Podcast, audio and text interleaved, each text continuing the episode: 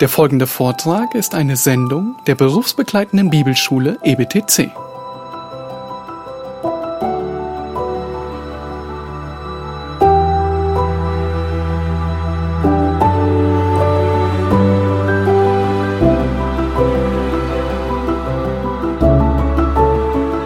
Wenn ich das Pastorsamt sage, bitte entschuldige mich, ich habe die ganze Zeit es falsch im Kopf gehabt.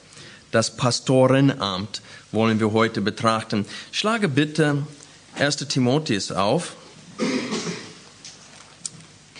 Und während ihr 1. Timotheus Kapitel 1, Vers 18 aufschlage, möchte ich eine traurige Geschichte mit euch erteilen.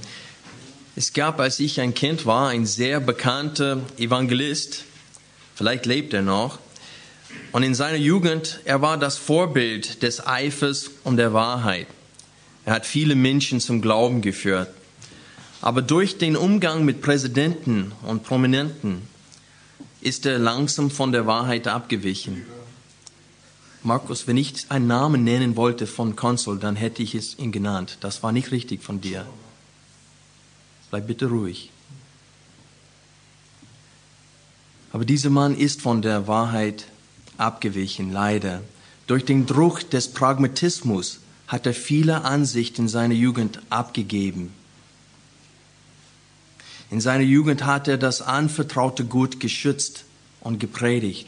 Und wie ich gesagt habe, sind viele Menschen zum Glauben gekommen durch diesen Mann.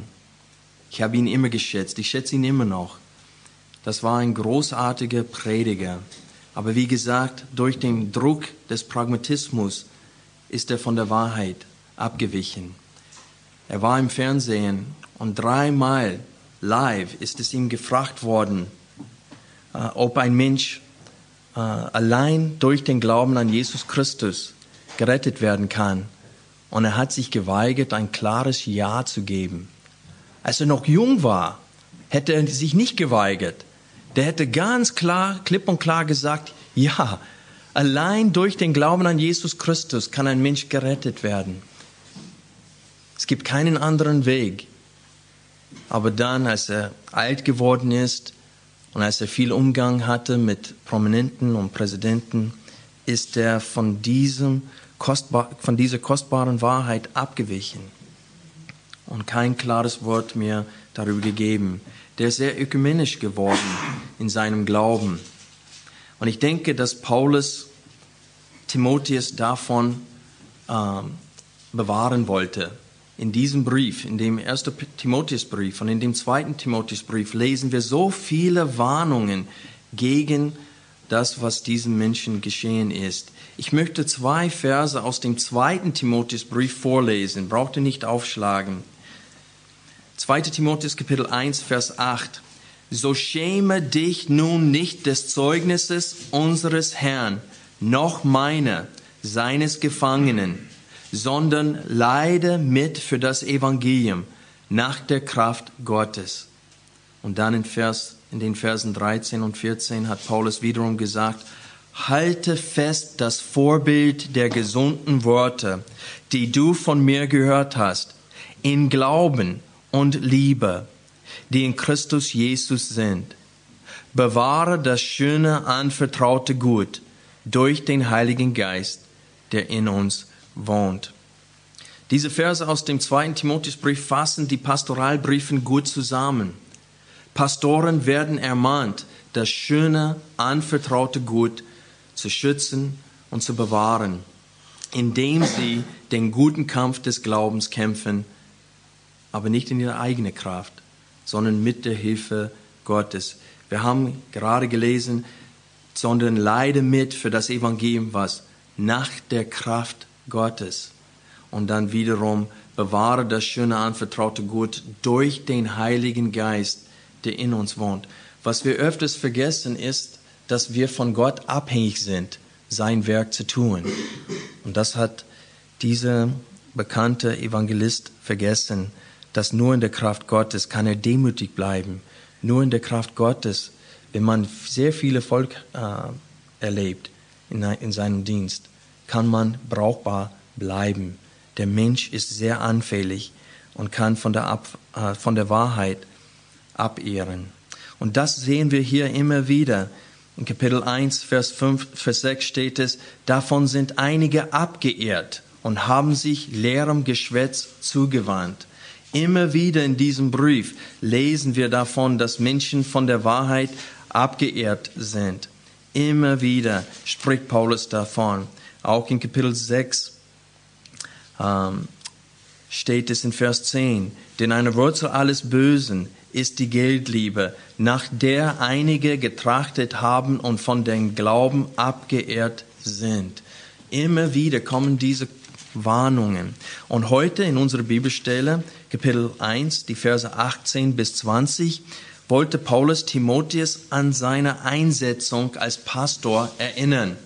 Er will ihn an diese Zeit, wo Timotheus durch Händeauflegung eingesetzt worden ist, in die Gemeinde Jesu Christi als Pastor erinnern, damit er an die Weissagungen, diese Ermahnungen, die er bekommen hatte zu der Zeit, erinnert und durch diese Ermahnungen auf dem richtigen Weg bleibt und den guten Kampf des Glaubens kämpft. Und das ist ganz kurz gesagt und ganz kurz zusammengefasst der Inhalt von diesen drei Versen. Lass uns diesen drei Versen gemeinsam lesen.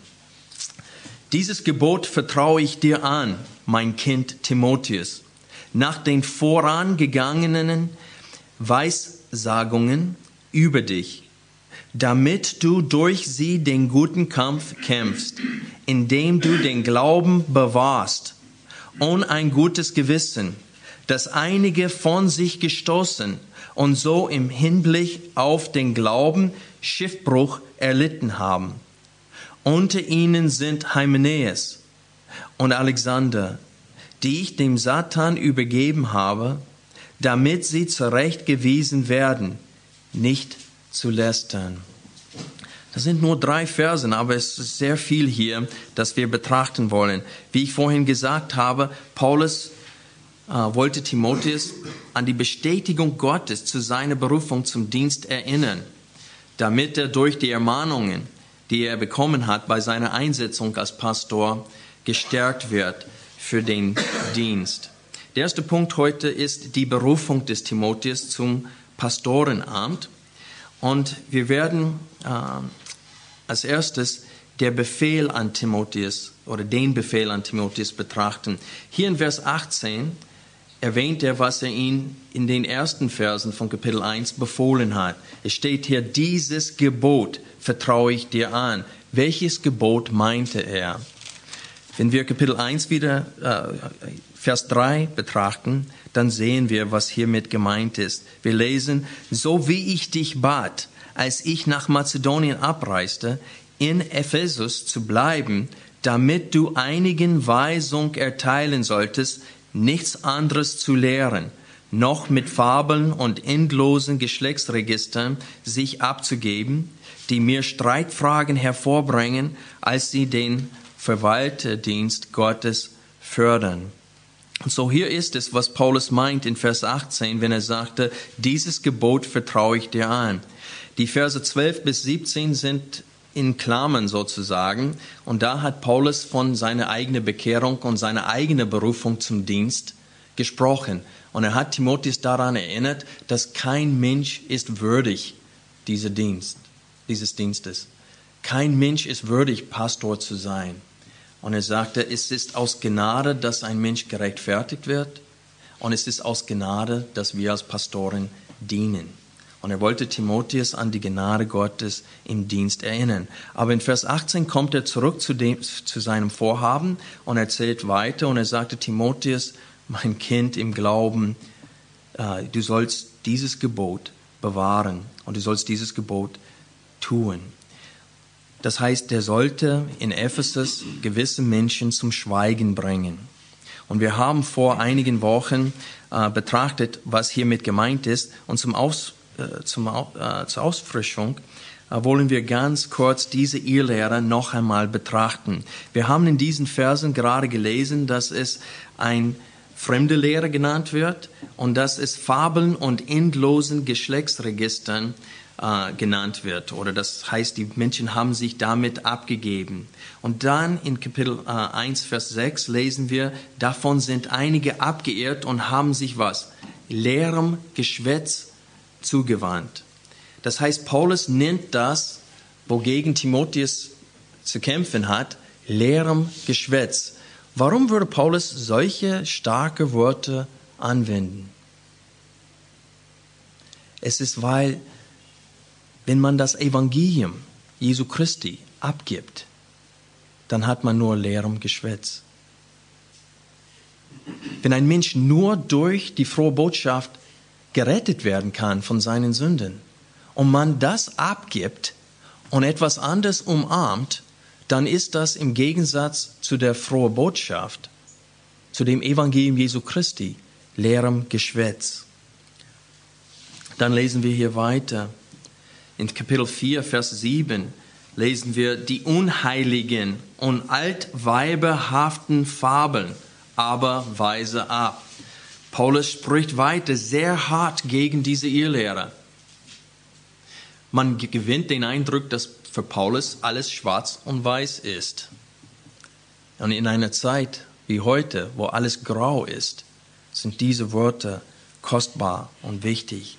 Es gibt so viele, die die, glaub, die sagen wollen, ja, ich glaube, dass die Bibel das Wort Gottes ist, aber sie ist irgendwie antik. Sie ist nicht modern. Und wir mussten etwas dazu fügen, dass das Wort Gottes irgendwie ein Facelift bekommt. Ich weiß nicht, wie man das anders sagen sollte.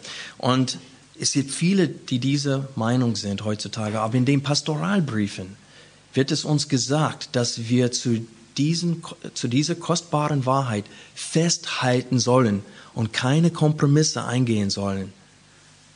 Das ist der Trend heutzutage, aber wir sollen fern davon uns halten. Paulus nennt sie leerem Geschwätz, unheiligen und altweiberhaften Fabeln. Und dann Kapitel 6, Vers 4 lesen wir, so ist er aufgeblasen und weiß nichts, sondern ist krank an Streitfragen und Wortgezänken. Kapitel 6, die Verse 20 bis 21. Und hier ist eine Zusammenfassung von den Pastoralbriefen.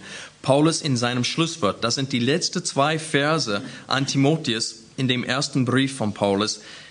O Timotheus, bewahre das anvertraute Gut, indem du die unheiligen leeren Reden und Einwände der fälschlich sogenannten Erkenntnis meidest, zu der sich einige bekennen und von dem Glauben was abgeehrt sind. Das dritte Mal, dass wir das Wort abgeehrt äh, lesen in 1. Timotheus.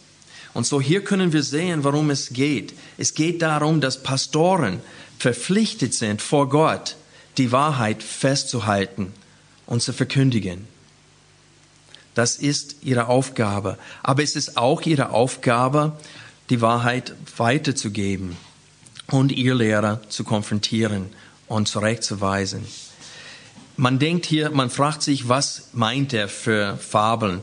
Und in Titus Kapitel 1, Vers 14 lesen wir, und nicht auf jüdische Fabeln und Gebote von Menschen achten, die sich von der Wahrheit was abwenden was meinte Paulus mit diesen ganzen Begriffen von Geschlechtsregistern und Fabeln und jüdische Fabeln.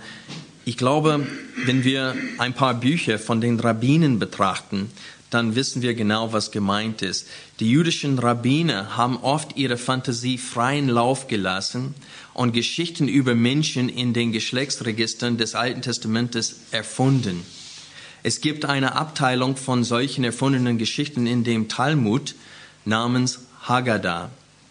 Noch ein Beispiel davon ist das Buch der Jubiläen, auf Englisch The Book of Jubilees, auch genannt das kleine erste Mose oder The Little Genesis. Das Buch ist ein Kommentar an 1. Mose, aber ist voll von frei erfundenen Geschichten. Es ist wie eine Hollywood-Version einer Bibelgeschichte. Wer von euch hat je eine Hollywood-Version von einer Bibelgeschichte betrachtet? Da, ist, da sind die Wahrheiten dabei, aber es gibt auch sehr viel Stoff dazu getan. Und das ist, was Paulus hier meint. Viele Menschen wollten das Wort ergänzen und sie haben es von sich aus getan. Und die wollten große Lehrer sein, sagte Paulus, aber sie gehen nicht gesetzmäßig mit dem Gesetz um. Die gehen falsch mit dem Gesetz um. Und er sagte, Timotheus, solche musst du zurechtweisen. Und ich sage euch, solange es Menschen gibt, die etwas anderes als was geschrieben steht lehren wollen, wird es für Pastoren nötig sein, sie zurechtzuweisen. Das ist der Punkt in unserer Bibelstelle heute. Ein zweiter Punkt, der Befehl an Timotheus im Lichte seiner Einsetzung als Pastor. Wenn wir 1. Timotheus wieder aufschlagen, in Kapitel 1, es steht hier, dieses Gebot vertraue ich dir an, mein Kind Timotheus, nach den vorangegangenen Weissagungen über dich. Das Wort nach hier heißt im Anklang, im, im Einklang. Das heißt, es ist im Einklang mit dem, was dir gesagt worden ist bei deiner Einsetzung als Pastor Timotheus diese, äh, dieses Befehl oder dieser Befehl ist im Einklang damit. Was ich von dir erwarte, Timotheus, gehört zu deiner Jobbeschreibung. Denke an deine Einsetzung als Pastor. Denke an die Worte, die du zu der Zeit gehört hast. Das ist, was Paulus hier meint. Wir gewinnen ein bisschen Einsicht in, die, in seine Einsetzung, wenn wir Kapitel 4 aufschlagen und die Verse 12 bis 16 lesen. Paulus spricht weiter zu Timotheus und sagte, niemand verachte deine Jugend, vielmehr sei ein Vorbild der Gläubigen im Wort, im Wandel, in Liebe, im Glauben, in Keuschheit. Bis ich komme, achte auf das Vorlesen, auf das Ermahnen, auf das Lehren Vernachlässige nicht die Gnadengabe in dir, die dir gegeben worden ist durch Weissagung mit Händeauflegung der Ältestenschaft. Bedenke dies sorgfältig, lebe darin, damit deine Fortschritte allen offenbar seien. Habe Acht auf dich selbst und auf die Lehrer, beharre in diesen Dingen, denn wenn du dies tust, so wirst du sowohl dich selbst erretten als auch die, die dich hören. Und so hier erwähnt Paulus auch seine Einsetzung als Pastor, als Ältester durch die Händeauflegung von der gesamten Ältestenschaft. Und zu der Zeit hat er Ermahnungen von diesen Ältesten bekommen. Ich, das Wort Weissagungen hier ist ein bisschen verwirrend. Vielleicht ist es auch nicht verwirrend. Vielleicht ist tatsächlich damit gemeint irgendwelche Prophezeiungen, die über Timotheus ähm, gesagt worden sind zur Zeit des Schreibens. Aber ich habe mehrmals in, in dem Wort Gottes Bibelstellen gesehen, wo das Wort Weissagung auftaucht, wo es in dem Zusammenhang scheint eher äh, nicht ein zukünftiges Wort, ein Wort über die Zukunft, sondern ein, ein Wort der Ermahnung, ein Wort des Tröstes und so weiter. Und deswegen möchte ich vorlesen aus dem äh, theologischen Wörterbuch zum Neuen Testament, was gesagt wird über das Wort in unserer Bibelstelle für heute. Das, äh, es gibt auch ein ähnliches Wort zu diesem und beide Worte, einmal als Verb, einmal als Nomen, werden von Paulus öfters benutzt, nicht in Bezug auf ein, prophetischen, ein prophetisches Wort über die Zukunft, sondern über eine Ermahnung oder über eine Lehre. Ich lese vor. Das Wort, was hier mit Weissagung übersetzt wird, ist das Wort Propheteas. Das ist, was ich geschrieben habe. Es bedeutet buchstäblich Prophetenworte. Das Wort ist ähnlich dem Verb äh, prophetuein. Das bedeutet prophetisch zu reden. Laut dem theologischen Wörterbuch zum Neuen Testament benutzt Paulus das Verb prophetuein folgendermaßen, und jetzt zitiere ich, bei Paulus hat das Wort prophetuein einen vorwiegend ethisch, das heißt moralisch, parakletisch, das heißt mit der Verkündigung zu tun, Charakter. Es ist ein Lehren, Ermahnen und Trösten, wie zum Beispiel in 1. Korinther 14, Vers 3 und 31. Der Prophezeiende lässt den göttlichen Gerichts- und Bußruf erschallen der von manchen Menschen als Belästigung und Qual empfunden wird, der aber andere ihre Schuld überführt und sie zur Anbetung Gottes bringt. Und dann, was das andere Wort angeht, was das Wort Prophetias, was in unserer Bibelstelle zu finden ist, betrifft, lesen wir, Prophetei, Prophetia als Prophetenspruch braucht sich nicht ausschließlich auf die Zukunft zu beziehen. Er kann auch eine autoritative Weisung des Propheten, den durch Propheten übermittelten Befehl enthalten und hatte 1. Timotheus Kapitel 1 Vers 18 und Kapitel 4 Vers 14, was wir gerade gelesen haben, als Beispiel dafür gegeben. Ich stimme überein mit, äh, mit dieser äh, Auslegung, weil ich denke, was hier in erster Linie gemeint ist, ist äh, eine autoritative Weisung, nicht Weissagung, sondern Weisung, beziehungsweise Weisungen an Timotheus. Das heißt, als die Ältesten ihre Hände auf ihn aufgelegt haben, haben sie über diese Jobbeschreibung eines Pastors gesprochen.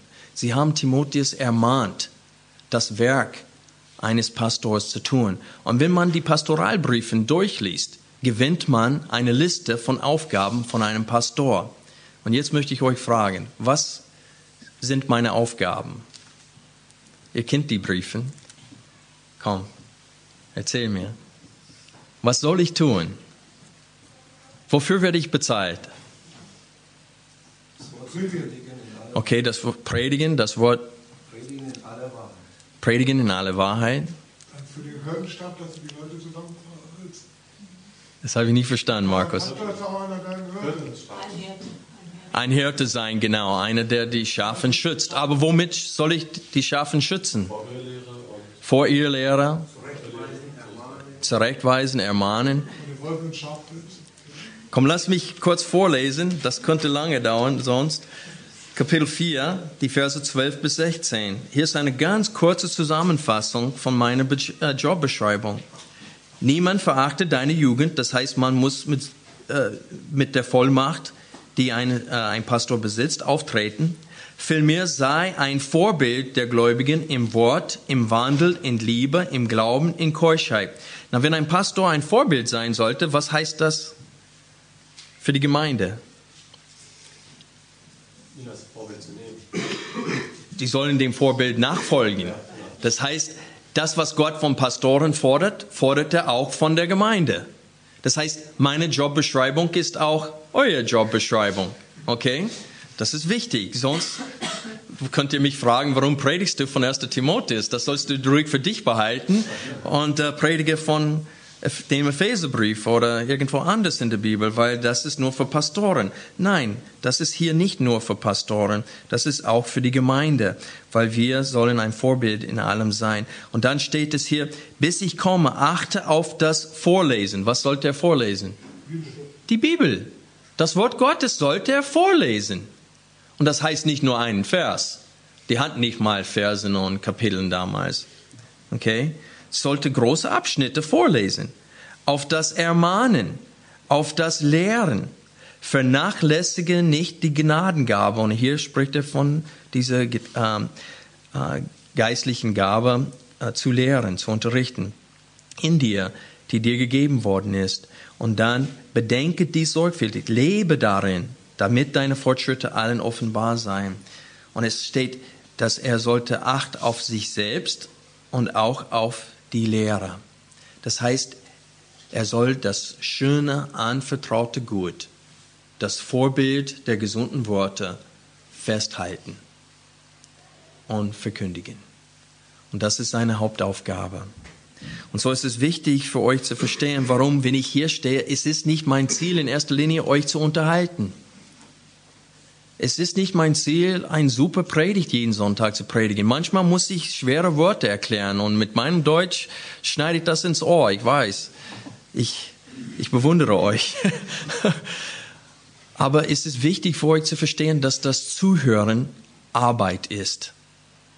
Das Zuhören ist auch Arbeit. Ich mache meine Arbeit in der Woche und ihr müsst eure Arbeit sonntags machen. Das Zuhören ist schwer.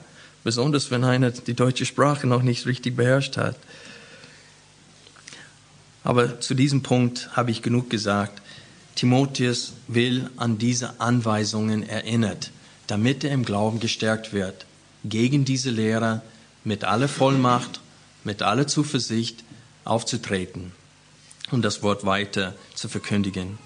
In einer Zeit, wo viele Pastoren und Lehrer in der Gemeinde sich von, der, von den wahren Aufgaben und Verpflichtungen eines Pastors abwenden, werden wir durch Paulus ermahnt, den guten Kampf des Glaubens zu kämpfen. Paulus hat Timotheus gesagt, dass der Befehl, ihr Lehrer zurechtzuweisen, völlig im Einklang mit seiner Jobbeschreibung und mit den Ermahnungen bei seiner Einsetzung als Pastor ist. Es gehört einfach zum Pastoramt, ihr Lehrer zurechtzuweisen und auch unordentlichen Menschen, die sich nicht unterordnen wollen, muss er auch zurechtweisen. In der heutigen Zeit laufen die Hirten von den Wölfen weg wie der Mietling der nur gegen seinen Lohn über die Herde Gottes Wache hält. Sie weigern sich, ihr Leben wegen der Herde Gottes aufs Spiel zu setzen. Die Hirten heutzutage zeigen die weiße Fahne und gehen mit der Mehrheit, nur um Spott und Hohn zu meiden. Jesus hat Spott und Hohn unseretwegen getragen. Das ist eine Schande, wenn wir uns vor dem Evangelium Jesu Christi schämen das sei ferne. Paulus ermahnte den Timotheus, den guten Kampf des Glaubens zu kämpfen. Er erinnert Timotheus an die Ermahnungen, die er von anderen Pastoren bei seiner Einsetzung gehört hat. Kurz gesagt, er wollte Timotheus sagen, dass die Zurechtweisung von Irrlehrern und Unordentlichen und Streitsüchtigen zu seiner Jobbeschreibung gehört. Genug zu diesem Punkt gesagt. Jetzt wollen wir betrachten, was es heißt, den guten Kampf zu kämpfen. Der dritte Punkt. Durch die Weissagungen soll Timotheus den guten Kampf kämpfen, indem er den Glauben bewahrt und ein gutes Gewissen. Wenn wir die verschiedenen Bibelstellen betrachten, wo diese Aussage vorkommt, kämpfe den guten Kampf, oder wie es in unserer Bibelstelle steht, damit du durch sie, durch diese Ermahnungen, den guten Kampf kämpfst, ähm, wenn wir sie alle gemeinsam lesen, dann gewinnen wir ein Bild von dem, was es heißt, den guten Kampf zu kämpfen. Wenn du Kapitel 4 aufschlägst, wir lesen in Vers 10 oder ab Vers 9, das Wort ist gewiss und alle Annahme wert, denn dafür arbeiten und kämpfen wir, weil wir auf einen lebendigen Gott hoffen, der ein Retter aller Menschen ist, besonders der Gläubigen, dies Gebieter und Lehrer. Und dann noch einmal lesen wir in Kapitel 6 die Verse 10 bis 16. Denn eine Wurzel alles Bösen ist die Geldliebe, nach der einige getrachtet haben und von dem Glauben abgehört sind und sich selbst mit vielen Schmerzen durchbohrt haben. Du aber, o oh Mensch Gottes, fliehe diese Dinge, strebe aber nach Gerechtigkeit, Gottseligkeit, Glauben, Liebe, Ausharren, Sanftmut, Kämpfe den guten Kampf des Glaubens, ergreife das ewige Leben, zu dem du berufen worden bist und bekannt hast das gute Bekenntnis vor vielen Zeugen. Und so hier Paulus spricht, wovon ein Mensch Gottes fliehen sollte und wonach ein Mensch Gottes streben sollte. Und er sagte, das ist ein Kampf kämpfe den guten Kampf des Glaubens. Und dann zum Schluss seines Lebens hat Paulus dies gesagt in 2 Timotheus, Kapitel 4, Abvers 5. Du aber sei nüchtern in allem, ertrage Leid, tu das Werk eines Evangelisten, vollbringe deinen Dienst, denn ich werde schon als Trankopfer gesprengt und die Zeit meines Abscheidens steht bevor. Ich habe was? Den guten Kampf gekämpft. Ich habe den Lauf vollendet. Ich habe den was? Glauben bewahrt. Das ist, was es heißt, den Glauben bewahren. Den guten Kampf kämpfen heißt, den Glauben zu bewahren. In unserer Bibelstelle für heute, in 1 Timotheus Kapitel 1, Vers 18, Anfang 19 steht, den guten Kampf kämpfst, indem du den Glauben bewahrst und ein gutes Gewissen. Was ist mit dem Wort Glaube gemeint? Das christliche Leben ist ein Kampf, um den, um den Glauben festzuhalten. Und der Kampf wird durch den Glauben gekämpft. Das heißt, der Glaube ist der Inhalt und gleichzeitig die Quelle unseres Glaubens. Es handelt sich hier um den Glauben und um das Glauben. Versteht ihr das? Es handelt sich um den Inhalt unseres Glaubens und um das Glauben selbst. Denn es ist durch die gesunde Lehre, dass wir zum Glauben kommen. Es ist durch das Evangelium, dass wir überhaupt glauben. Dann der Glaube kommt aus der Verkündigung. Dass wir zum Glauben kommen und es ist durch sie, dass wir im Glauben stark bleiben, nämlich durch die gesunde Lehre. Das heißt, wenn wir kämpfen, dann kämpfen wir für die Lehre und durch die Lehre. Was damit gemeint ist, können wir gut sehen, wenn wir den Judasbrief kurz aufschlagen. Das ist das letzte Buch vor der Offenbarung. Und ich liebe, wie das ausgedrückt wird hier. Kapitel 1, Vers 3. Geliebte, da da ich allen Fleiß anwandte, euch über unser gemeinsames Heil zu schreiben, war ich genötigt, euch zu schreiben und zu ermahnen, und das sollt ihr auswendig lernen, für den ein für alle Mal den Heiligen überlieferten Glauben zu kämpfen. Was für ein Glaube ist das? Das ist ein ein für alle Mal den Heiligen überlieferten Glauben. Das heißt, dieser Glaube ändert sich nie. Es gibt so viele Menschen heutzutage, die sogar das Grundgesetz neu definieren wollen und neu interpretieren wollen. Und es gibt sehr viele, die genau dasselbe mit dem Evangelium Jesu Christi tun wollen. Die wollen es neu definieren und sogar sagen, dass Menschen, die Unzug treiben, gerechtfertigt sind vor Gott, dass sie ins Himmelreich hineinkommen. Das sei ferne. Und das ist genau der Punkt hier in dem Judasbrief. Hier handelt es sich um Menschen, die nach fremdem Fleisch gingen. Und spricht er von Sodom und Gomorra und wie Gott sie vernichtet hat. Er hat sie eingeäschert. Und die wollen diese kostbare Glaube, nämlich Gerechtfertigung aus Glauben allein an das Werk Jesu Christi. Die wollen sagen, ja, wenn du dein Schein, dein Eintrittskarte hast, dann kannst du leben, wie du willst und wirst du trotzdem gerettet.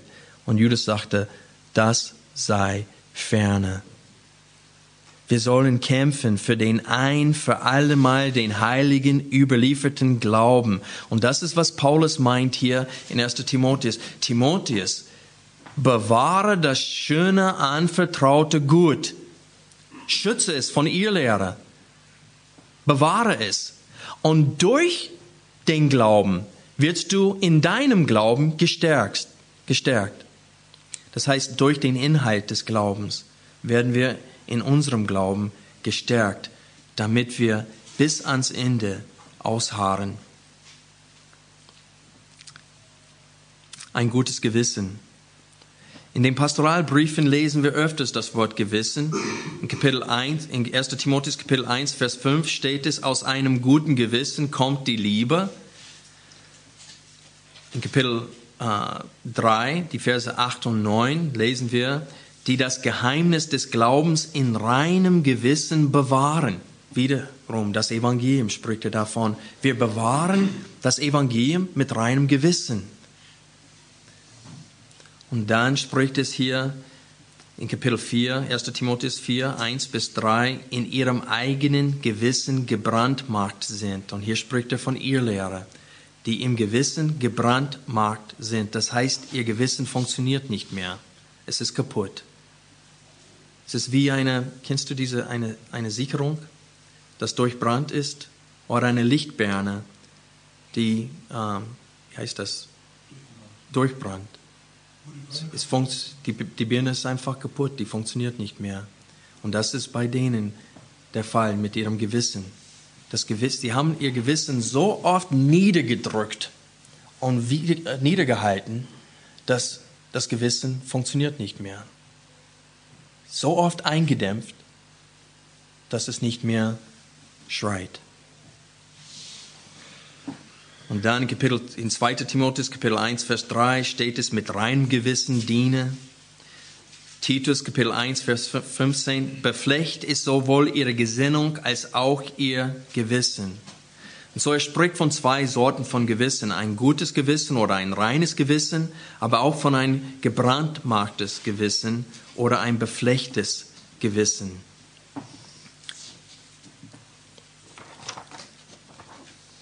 Wie können wir wissen, ob wir ein gutes Gewissen oder ein reines Gewissen haben? Ich sage euch, du hast ein gutes oder reines Gewissen, wenn erstens dein Gewissen von der Wahrheit Gottes informiert und geprägt ist. Ich wiederhole, wenn dein Gewissen von der Wahrheit Gottes, das heißt von der Bibel, informiert und geprägt ist. Es gibt viele Menschen, die ihr Gewissen schreit nicht genug, weil es schlecht informiert ist durch ihre Erziehung oder sonst was. Du hast ein gutes oder reines Gewissen, wenn dein Gewissen zu den Ermahnungen des Heiligen Geistes empfindlich ist. Das heißt, du kannst die Stimme des Heiligen Geistes, wenn er dich vor, vor etwas warnt, hören. Du hast ein gutes oder reines Gewissen, wenn dein Gewissen mit dir nicht tadelt, sondern rechtfertigt. Paulus sagte, durch ein gutes Gewissen bleiben wir auf dem richtigen Weg. Ein gutes Gewissen schützt uns vor dem, was Hymenäus und Alexander widerfahren ist. Paulus spricht von zwei Männern hier, die den Glauben von sich gestoßen haben und dadurch Schiffbruch erlitten haben. Und dann sagt er, die ich dem Satan übergeben habe oder überliefert habe. Was meint Paulus damit? Wir lesen weiter hier, warum er es getan hat, damit sie zurechtgewiesen werden. Das Wort zurechtgewiesen hier ist buchstäblich das Wort äh, Züchtigung. Das ist dasselbe Wort, das in Hebräer Kapitel 12, Vers 6 benutzt wird, wo es steht, wen Gott liebt, den züchtigt er. Und so, man könnte buchstäblich hier lesen, damit sie gezüchtigt werden, nicht zu lästern. Dieser Begriff kommt auch vor in, erste, äh, erste, äh, in dem ersten Korintherbrief, Kapitel 5, Vers 5. Wir wollen das kurz aufschlagen. Wenn ich von einem Begriff spreche, ich meine von diesem Satzteil, wo Paulus gesagt hat, dass sie dem Satan überliefert waren, wurden. 1. Korinther Kapitel 5, hier in diesem Zusammenhang handelt es sich um Unzucht, das heißt moralische Sünde, dass der Mensch gegen das äh, moralische Gesetz handelt. Und so Paulus spricht hier, überhaupt hört man, Vers 1, dass Unzucht unter euch ist, und zwar eine solche Unzucht, die selbst unter den Nationen nicht stattfindet, dass eine seines Vaters Frau hat und ihr seid aufgeblasen und habt nicht etwa Leid getragen, damit der, die diese Tat begangen hat, aus eurer Mitte entfernt würde. Das heißt, Paulus sagte, ich kann nicht glauben, dass ihr keine Gemeindezücht ausgeübt habt. Ihr habt das einfach erduldet, dass so ein Männchen weiter behauptet, Christ zu sein und sich regelmäßig unter euch sich befindet. Er sagte, so ein Mensch musstet ihr konfrontieren und sagen, dass das Sünde ist, dass er damit aufhören sollte. Und wenn er nicht bereit ist, damit aufzuhören, der muss dem Satan überliefert werden. Der muss außerhalb der Gemeinde gesetzt. Das heißt, er muss den Einflüssen des Teufels ausgesetzt sein. Und das lesen wir hier, wenn wir weiterlesen. Paulus spricht, denn ich zwar dem Leibe nach abwesend, aber im Geiste anwesend, habe schon als anwesend das Urteil gefällt über den, der dieses so verübt hat. Wenn ihr und mein Geist mit der Kraft unseres Herrn Jesus versammelt seid, einen solchen im Namen unseres Herrn Jesus dem Satan zu überliefern, zum Verderben des Fleisches. Warum? Mit welcher Absicht? Damit der Geist errettet werde am Tage des Herrn. Der Punkt ist, der Grund, warum wir ihr Lehrer, das heißt Menschen, die in der Gemeinde Jesu Christi waren, die für eine Zeit lang die gesunde Lehre umarmt haben, sie haben sich Brüder genannt, sie haben sich Christ genannt. Wenn sie in die Irrlehre gehen oder in die Unzucht gehen, in die Sünde, in beiden Fällen sollen sie dem Satan überliefert worden. Und das ist, was nicht nur der Pastor tun sollte, sondern die gesamte Gemeinde. Weil es nützt nichts, wenn die Pastoren, so André und ich, ein, ein Mann oder eine Frau in der Gemeinde ähm, ähm, dem Satan überliefern und dann ihr nimmt sie wieder auf. Und dann seid ihr wie ein Hafen für diese Leute, die Gott züchtigen will, um ihre Seele zu retten. Das ist eine gemein, gemeinsame Arbeit, Gemeindezucht. Deshalb wird es auch so genannt, Gemeindezucht. Es ist nicht Pastorenzucht, sondern Gemeindezucht. Es ist etwas, das wir gemeinsam tun. Und Paulus sagte, er musste das tun. Warum erwähnt er das hier in diesem Zusammenhang? Warum erwähnt Paulus Hymenäus und Alexander? Ich glaube, es gibt nur einen Grund hier. Er wollte Timotheus sagen, folge meinem Vorbild nach. Gehe mit solchen Menschen um, wie ich mit Hymenäus und Alexander umgegangen bin. Ich habe sie dem Satan übergeben. Und Timotheus, du musst dasselbe tun vor Ort in Ephesus. Denke daran, denke nicht nur an deine, deinen Anfang, denke an meinem Vorbild und ahme äh, meinem Vorbild nach. Ich sage euch äh, zum Schluss, es gibt viele Situationen, in der ein Pastor sich überfordert fühlt. Ich habe es nie gemocht, vor Menschen zu stehen und zu predigen. Ich kann mich immer noch, wie gestern an das erste Mal ich gepredigt habe, denken, und das auf Englisch, in unserer Gemeinde, ich ging diese Treppe hoch und meine Beine haben gezittert. Ich dachte, ich breche zusammen. Ganz ehrlich. Ich hatte solche Angst und nicht für die richtigen Gründe. Ich hatte Angst, dass ich mich blamiere. Ich hatte nicht Angst, dass ich Gott blamiere, sondern dass ich Tim blamiere. Und ich hatte solche Angst. Und ich habe gebetet, Herr, ich kann das nicht tun, wenn du mir nicht hilfst. Und als ich da vor dem Konsul stand, kam der Friede Gottes über mich. Es war so überwältigend. Ich kann es gar nicht beschreiben. Gott hat mir geholfen an dem Tag. Aber es gibt viele Situationen, in der ein Pastor sich überwältigt fühlt oder überfordert fühlt. Und es ist auch richtig so, weil er muss auf Gott vertrauen. Aber wenn ein Pastor ihr Lehrer konfrontieren muss oder in der Gemeinde ein Mensch, der unordentlich ist, konfrontieren muss und mit ihm reden, oh, ich sage euch, das ist sehr unangenehm. Sehr unangenehm. Man will das gar nicht tun. Aber Paulus hat Timotheus aufgefordert, genau das zu tun, was uns nicht passt was für uns sehr unangenehm ist.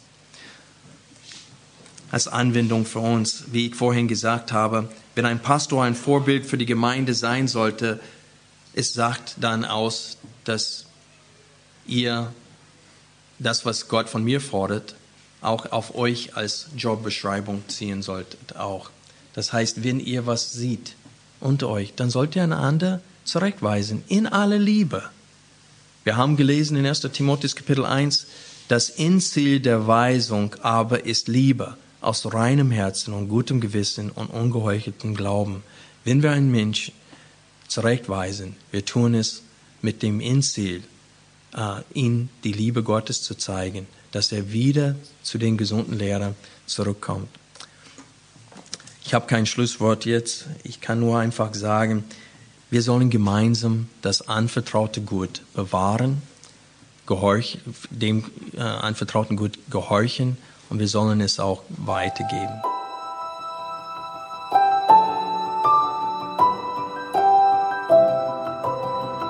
Diese Sendung war von der berufsbegleitenden Bibelschule EBTC. Unser Ziel ist, Jünger fürs Leben zuzurüsten, um der Gemeinde Christi zu dienen. Weitere Beiträge, Bücher und Informationen findest du auf ebtc.org.